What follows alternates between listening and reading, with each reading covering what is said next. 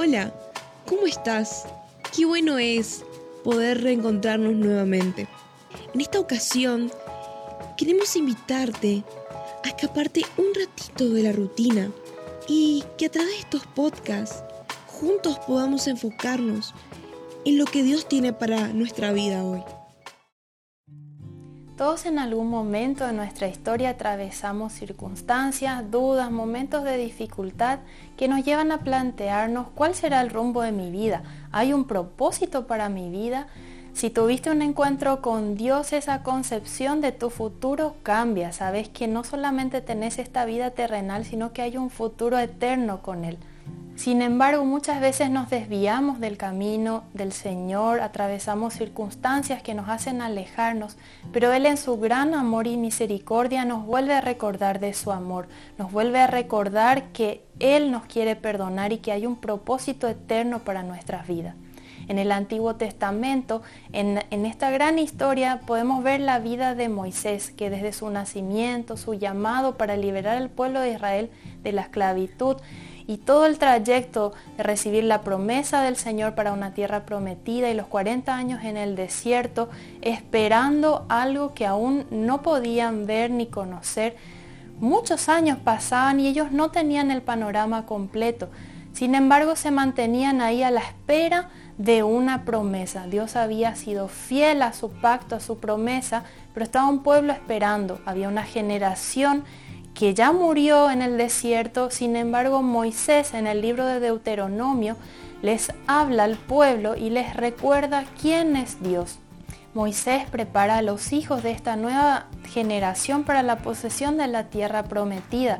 Y en los capítulos 28 y 29 del libro de Deuteronomio hay un repaso de la ley y un llamado al compromiso con el pacto. Este pacto no solamente incluía bendiciones, sino que también maldiciones. Y yo quiero compartirte en el capítulo 30, en el versículo 11 dice, este mandato que te entrego hoy no es demasiado difícil para ti ni está fuera de tu alcance.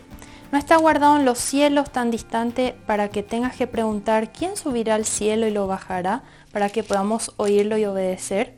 Tampoco está guardado más allá del mar tan lejos que tengas que preguntar quién cruzará el mar y lo traerá para que podamos oírlo y obedecer. Por el contrario, el mensaje está muy al alcance de la mano, está en tus labios y en tu corazón para que puedas obedecerlo. Muchas veces nos llenamos de dudas y no comprendemos muchas cosas que nos pasan. Decimos, pero Dios es muy difícil de comprender estas situaciones, me opacan ver qué es lo que Dios tiene para decirme. Sin embargo, su palabra es clara y dice, este mensaje que te doy es claro, está para obedecerlo y está al alcance de tu mano, dice más adelante Pablo va a traer a mención a Moisés y va a adoptar este versículo aplicándolo a la vida de Cristo.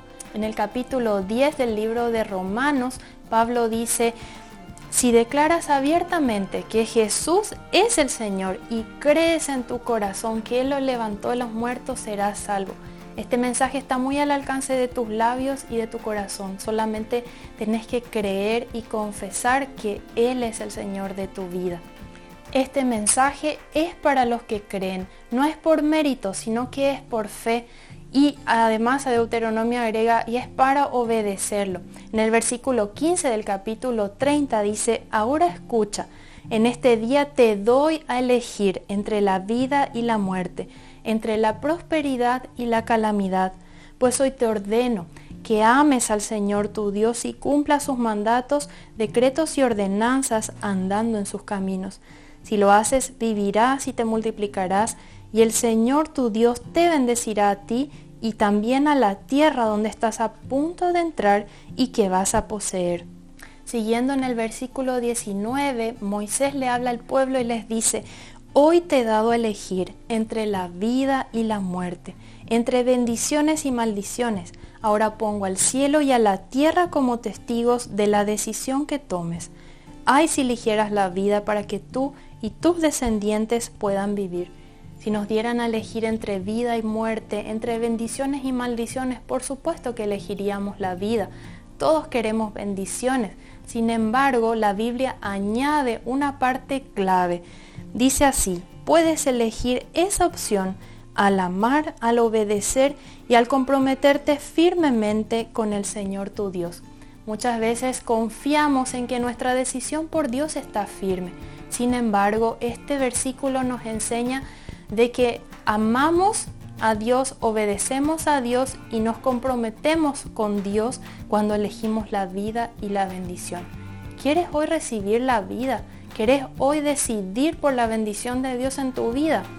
Te invito a que puedas preguntarte estas, estas tres frases. ¿Estoy amando al Señor? ¿Estoy obedeciéndole de todo corazón? Y realmente, ¿cuál es mi compromiso? Mi compromiso es con Dios, es con las personas, con las actividades, con las cosas que tengo a mi alrededor o mi decisión es por Dios. No podemos excusarnos de desconocer el propósito de Dios para nuestra vida. Él tiene un propósito eterno y dice que su mensaje es claro. No tenés que ir al cielo a buscar la respuesta, no tenés que cruzar el mar para buscar la respuesta. La respuesta está en recibir, creer en lo profundo de tu corazón y confesar abiertamente con tus labios que Él es Señor y también tomar esta firme decisión por la vida y por las bendiciones que vienen cuando uno ama al Señor, cuando obedece y realmente se compromete con Él.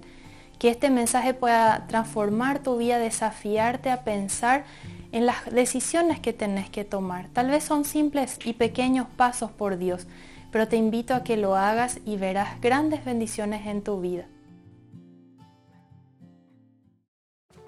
Queremos agradecerte por acompañarnos hasta el final y así juntos poder descubrir lo nuevo que Dios tiene para nosotros día a día. Si quieres obtener más información, te invitamos a que nos puedas seguir en nuestras redes sociales.